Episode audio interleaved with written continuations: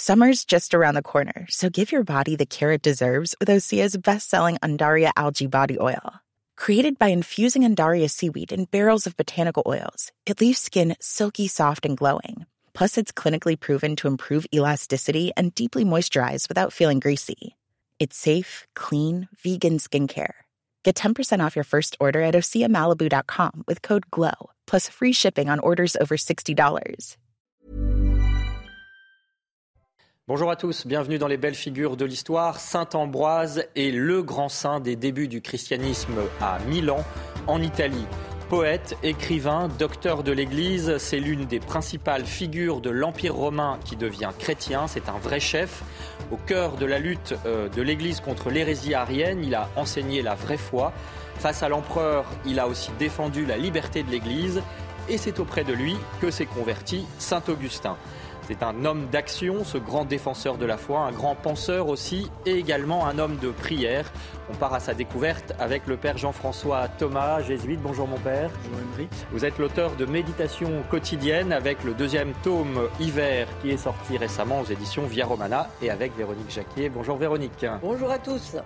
Cette émission est en partenariat également, je le signale, avec l'hebdomadaire France catholique. Alors Véronique Saint-Ambroise, c'est un grand évêque, c'est un grand défenseur de la foi, mais le paradoxe c'est qu'il ne voulait pas être évêque justement. Non, il ne voulait pas être évêque de Milan. Il ne vient pas de Milan, il vient de Trèves en Allemagne. C'est là qu'il est né, euh, vers 340, dit-on. Pourquoi euh, Trèves? Parce qu'à l'époque, c'était une ville romaine.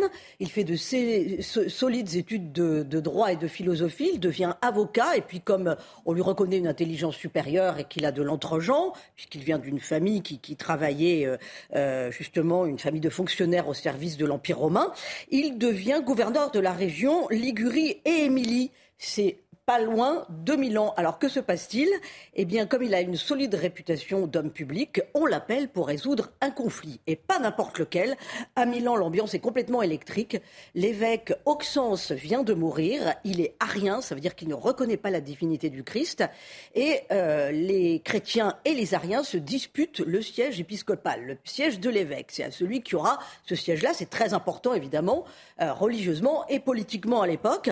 Alors Ambroise est appelé pour apaiser les tensions. Dans la basilique, il s'adresse à la foule et il est tellement brillant, il les subjugue, il les retourne même à tel point qu'un enfant crie euh, Ambroise, évêque. Et là, toute la foule reprend en chœur Ambroise, évêque. alors là, euh, Ambroise ne s'attendait pas du tout à cette situation. Il ne veut absolument pas être évêque pour deux raisons. La première, c'est qu'il connaît la lourdeur de la charge. La seconde, c'est qu'il est chrétien, mais qu'il n'est pas baptisé. À l'époque, euh, Père Thomas, vous nous expliquerez, mais on nous retardait hein, le baptême parfois à la fin de sa vie, au seuil de la mort. bref, il se dit, ce n'est pas pour moi. Et d'ailleurs, il fait tout pour ne pas être évêque. Il fait venir chez lui des femmes de mauvaise vie, mais il le fait sciemment pour que ça se voit, pour qu'on dise que ce n'est pas l'homme de la situation. Et puis il s'enfuit même la nuit de Milan, mais on arrive à le rattraper. C'est dire quand même cette situation cocasse. Alors là, que se passe-t-il? Les évêques valident le choix de la foule. L'empereur Valentinien Ier aussi. Et donc Ambroise est obligé de se plier à la volonté de l'Église et, dit-il, à la volonté de Dieu. Donc il est baptisé, il s'adresse très rapidement au peuple dont il a la charge, hein, on a conservé des lettres, et puis il étudie pour se doter d'une solide formation théologique. Et c'est ainsi qu'il sera évêque de Milan pendant 23 ans c'est pas rien, de 374 à 397, donc le IVe siècle. Père Thomas, expliquez-nous le contexte de l'époque. Milan, d'abord, c'était la capitale de l'Empire romain, donc c'était pas rien, dès l'an 300, et ça va le rester jusqu'à 452, jusqu'à ce que Attila euh, vienne euh, saccager la ville. Oui, c'est une jeune euh, capitale de l'Empire romain d'Occident. Donc c'est une ville en pleine expansion, une région aussi en pleine expansion à la fois économique et politique. Donc le poste de gouverneur qu'occupait Ambroise était un poste qui était très important. Et il est passé en effet de haut fonctionnaire de l'Empire romain au service de Dieu euh, contre son gré. En effet, on peut être étonné de voir que, alors qu'il était d'une famille chrétienne, euh, il n'était pas baptisé. Et comme vous l'avez dit, euh, généralement, on retardait un peu le baptême pour éviter d'être euh, ensuite euh, obligé de suivre. De changer de vie. De, voilà, de changer de vie et de suivre toutes les règles qui découlaient de, la foi catholique. Quoi qu'il en soit, c'était vraiment un chrétien convaincu. Donc il n'était pas du tout contre la foi, bien au contraire. Et c'est pour cela qu'il a été aussi repéré à partir de sa sagesse de, fonctionnaire, la façon dont il avait pu toujours accomplir son devoir comme serviteur de l'État. Mais est-ce qu'on a des éléments pour définir sa personnalité? Parce qu'on imagine que s'il a été choisi, acclamé comme évêque par la foule, c'est qu'il devait dégager quelque chose qui était extrêmement attractif. Alors attractif, oui, parce que c'était déjà un homme euh, qui, euh, sans être prédicateur de la foi, euh, savait parler. Et c'est un homme politique, Ambroise. C'est un haut fonctionnaire, mais aussi un homme politique. Donc il est, très diplomate, il est très brillant. il, s'est mis à l'école, bien évidemment, des grands orateurs latins, mais il a déjà beaucoup lu et beaucoup étudié les pères grecs, par exemple, alors même qu'il est haut fonctionnaire. Donc c'est un homme qui, euh, avec une intelligence euh, hors du commun, et qui sait, euh, dans des situations difficiles, telles que cette opposition entre les catholiques et les ariens, qui sait trouver des, lieux et des, solutions de conciliation. Alors justement, un mot sur cette, plus qu'une querelle, hein, puisque effectivement l'arianisme est une hérésie par rapport au catholicisme dans les premiers siècles. Quel est l'enjeu spirituel? Alors, à l'époque, euh, l'arianisme risque de, devenir majoritaire et euh, de manger absolument euh, tout le christianisme de, ce siècle. L'enjeu, c'est que les Ariens, comme l'a dit Véronique, ne reconnaissent pas la divinité du Christ. Donc il faudra des conciles pour définir ce qui seront les premiers dogmes pour mettre au clair et pour reconnaître que dans le Christ, il y a euh, deux natures. Il y a une nature humaine qui est complète, et puis il y a une nature euh, divine, mais que le Christ est totalement homme et totalement Dieu. Mais cela mettra du temps ensuite à s'évacuer, parce qu'il y aura des restes d'arianisme qui dureront très longtemps, et puis d'autres hérésies qui vont surgir. Et Ambroise, en tant qu'évêque, sera amené à faire face à ces nouvelles hérésies. Alors non seulement il a fait face aux hérésies, Véronique, mais également euh, face au pouvoir politique. Hein. donc il connaissait les arcanes, on l'a dit, c'était un haut fonctionnaire. Et pourtant, euh, il est assez très libre même, puisqu'il ne se gêne pas pour dire leur fait aux puissants. Non, Milan, c'est donc la capitale de l'Empire, donc il a affaire euh, à un empereur. Alors il voit d'ailleurs euh, au cours de sa vie se succéder plusieurs empereurs. Hein. donc il y en a certains qu'il conseille et puis d'autres qui deviennent des adversaires, euh, comme par exemple l'empereur Théodose. Pourquoi? Parce que cet empereur a commandité en 390 le massacre de Thessalonique c'est-à-dire qu'il fait tuer 7000 hommes, femmes et enfants qu'il a fait enfermer dans un cirque à Thessalonique, donc en représailles pour l'assassinat d'un officier impérial. Ambroise avait déjà eu des affrontements avec cet empereur Théodose. Il ne veut pas le prendre de front, il ne veut pas l'humilier, mais il ne peut pas laisser passer ça. Alors qu'est-ce qu'il fait? Il lui écrit une lettre le 10 septembre 390 et il lui explique qu'il ne le condamne pas publiquement pour ce crime, mais qu'il s'est mis hors de la communion de l'Église et que lui, Ambroise, il est hors de question qu'il célèbre la messe en sa présence. En gros, il lui suggère qu'il est en train de l'excommunier et il lui demande de se repentir. Que fait l'empereur? Alors il sera réintégré dans la communion de l'Église seulement trois mois après, le 25 décembre 390. Alors on se dit qu'est-ce qui s'est passé entre-temps? Parce que finalement c'est quand même allé assez vite pour faire, pardonnez-moi l'expression, plier l'échine d'un empereur. Alors la tradition raconte qu'il aurait voulu venir assister à une messe, mais Ambroise, et l'épisode est célèbre, lui aurait interdit l'entrée euh, dans l'église, dans la basilique. Enfin, l'empereur serait venu se prosterner devant l'évêque en implorant le pardon de son crime. L'empereur est dans l'église, non au-dessus d'elle, lui aurait dit saint Ambroise.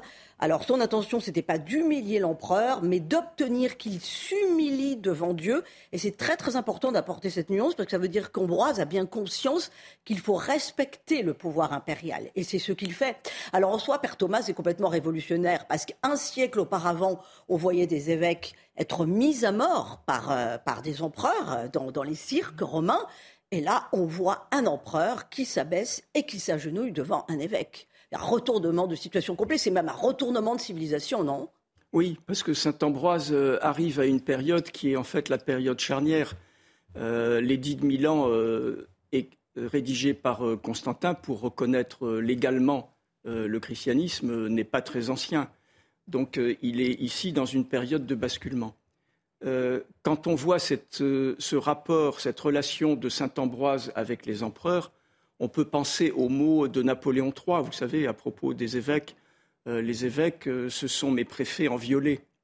Donc voilà. Là, on n'est pas dans ce cas de figure. Ce sont, voilà, ce sont des fonctionnaires qui, sont, qui doivent être obéissants et qui doivent être soumis au pouvoir euh, politique. Avec Saint-Ambroise, pas du tout. Ça ne veut pas dire qu'il se mêle de politique, on le voit bien. Il ne va pas euh, dire à l'empereur, il ne va pas conseiller à l'empereur euh, telle ou telle réforme pour, par exemple, lever des impôts. Ça, ça ne l'intéresse pas. Mais il défend, bien évidemment, et la morale naturelle et la morale chrétienne. Et là, l'évêque a son mot à dire, plus que son mot à dire. D'où cette, ce qui peut être considéré comme une sorte de dureté, de rigidité, on dirait aujourd'hui.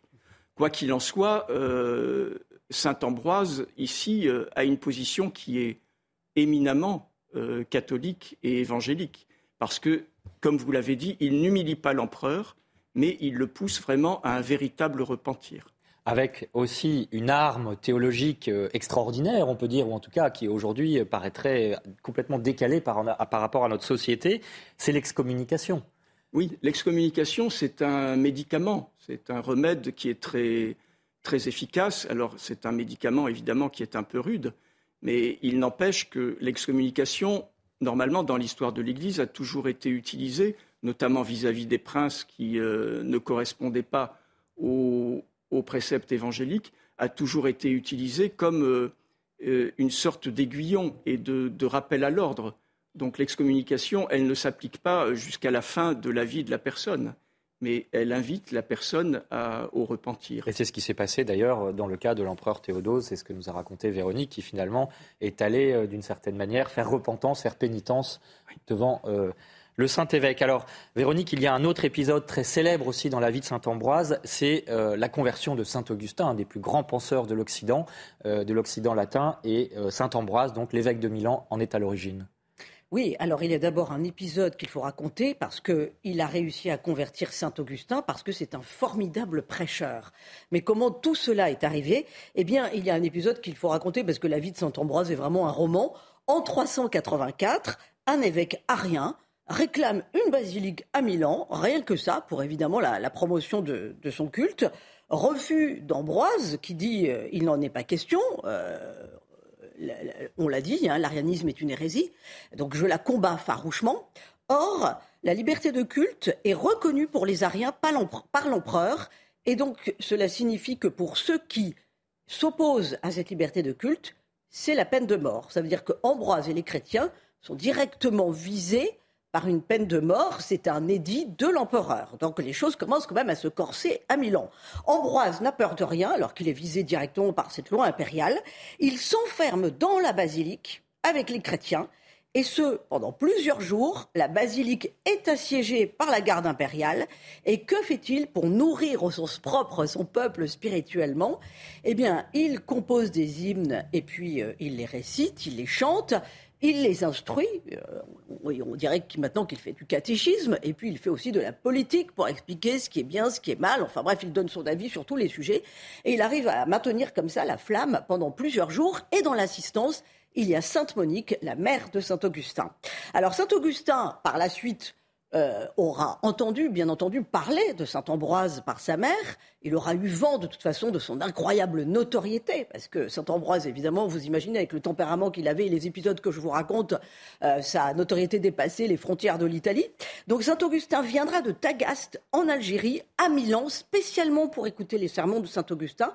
Il le fera un petit peu en cachette. Il sera vraiment euh, bluffé par sa pensée. Il admirait l'orateur et il sera converti en grande partie grâce à Saint Ambroise. Il le prendra d'ailleurs comme spirituel par la suite, hein, quand il écrira des lettres, et il recevra donc de ses mains le baptême la nuit de Pâques 387. Alors Saint Ambroise, c'est une unité euh, d'action et de contemplation, hein. ce n'est pas qu'un prêcheur, parce que ce qui avait justement bluffé Saint Augustin, c'est qu'à l'époque on se nourrissait des Écritures en lisant à voix haute. Et là, il voit Ambroise euh, lire à voix basse et s'en nourrir.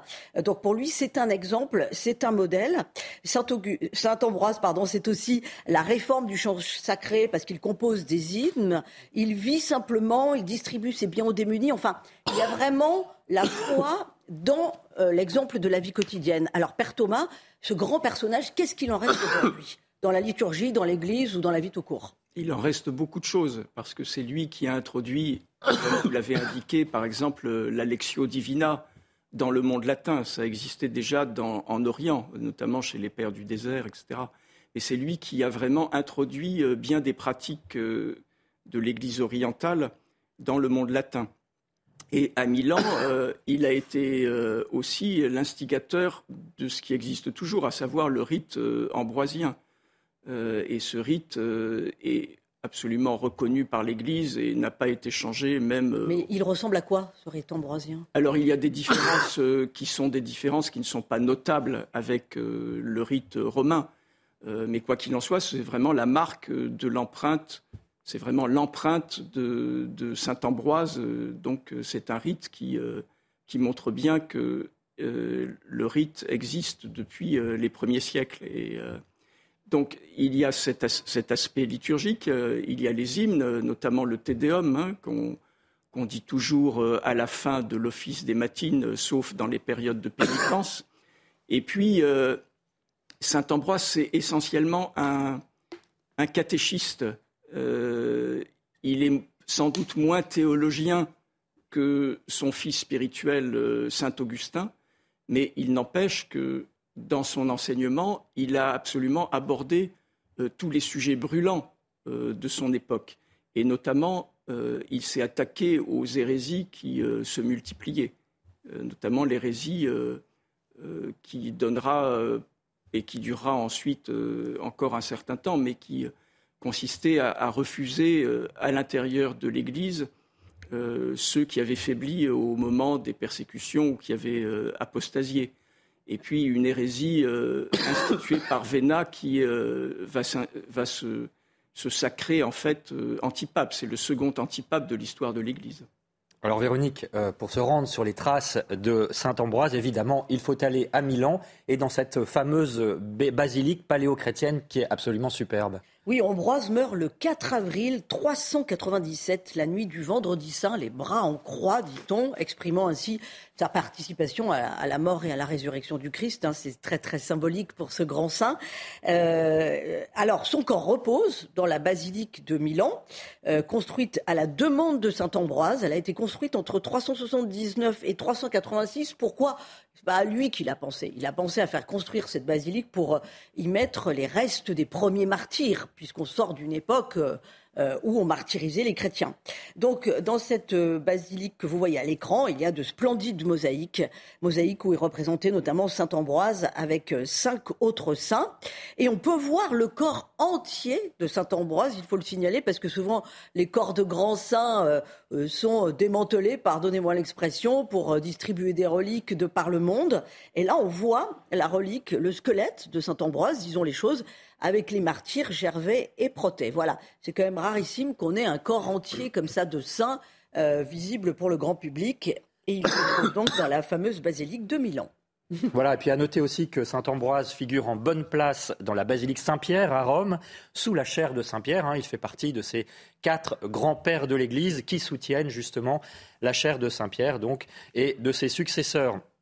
Et puis je vous propose à présent de nous rendre à l'église Saint-Ambroise à Paris puisque euh, cette église met en place actuellement la bière Saint-Ambroise. Et euh, vous verrez pourquoi euh, juste après. Regardez ce reportage. Une bière pour financer la restauration d'une chapelle. Cette idée, c'est celle de Quentin. Le projet, il est apparu il y a un an à peu près, quand il a commencé à avoir un projet de restauration de la chapelle du souvenir, donc de l'église Saint-Ambroise. Euh, l'idée c'était de trouver une nouvelle source de financement pour aider à, financer la restauration de la chapelle. Donc on s'est dit bah, pourquoi pas lancer une bière euh, engagée pour le patrimoine, la Saint-Ambroise, euh, une bière au miel, parce que Saint-Ambroise c'est le saint patron des apiculteurs. En accord avec la paroisse, la production est lancée chez un brasseur du quartier. L'initiative rencontre un franc succès. On a récupéré 2000 litres de bière de la brasserie Babap au mois de mai. Là, dernièrement, la semaine dernière, on a relancé un nouveau brassin, un nouveau 2000 litres. Donc on va être à 4000 litres de bière produit.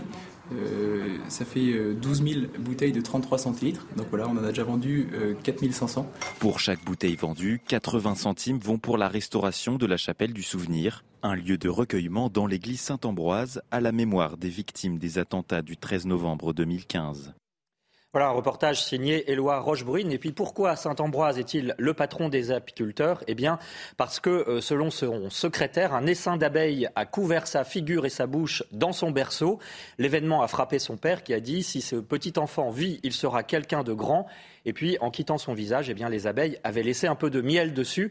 Cela a été considéré comme un présage de sa grande éloquence. Alors, quelques livres pour terminer, Véronique, pour mieux connaître cette figure de Saint-Ambroise. Alors, Saint-Ambroise par euh, Albernay, c'est aux éditions euh, Clovis. Euh, vous pouvez lire aussi les lettres d'Ambroise de Milan, c'est chez FB Éditions, parce qu'Ambroise a, a, beaucoup écrit, il lisait beaucoup, mais il a évidemment écrit des sermons, des lettres à l'adresse de son peuple chrétien. Et puis, bien entendu, la lecture de France catholique, La vie des saints, vous attend sur france-catholique.fr. Voilà, quelques mots pour terminer, pour vous dire que Saint-Ambroise est fêté le 7 décembre. Fait notable, il est honoré aussi, aussi bien par l'Église orthodoxe que par l'Église catholique. Et puis euh, la citation tirée de Saint-Ambroise, quand Saint-Ambroise tu vois neiger, de huit jours de froid, gare au danger. Donc c'est un dicton de saison. Encore merci euh, Père Thomas d'avoir été avec nous. Et puis à suivre demain également une autre belle figure. Ce sera à 13h dans Enquête d'Esprit, le jeune bienheureux Carlo Acutis avec le témoignage exceptionnel de sa maman Antonia qui sera avec nous. Donc à ne pas manquer demain à 13h. Merci d'avoir suivi cette belle figure de l'histoire et l'info continue sur CNews.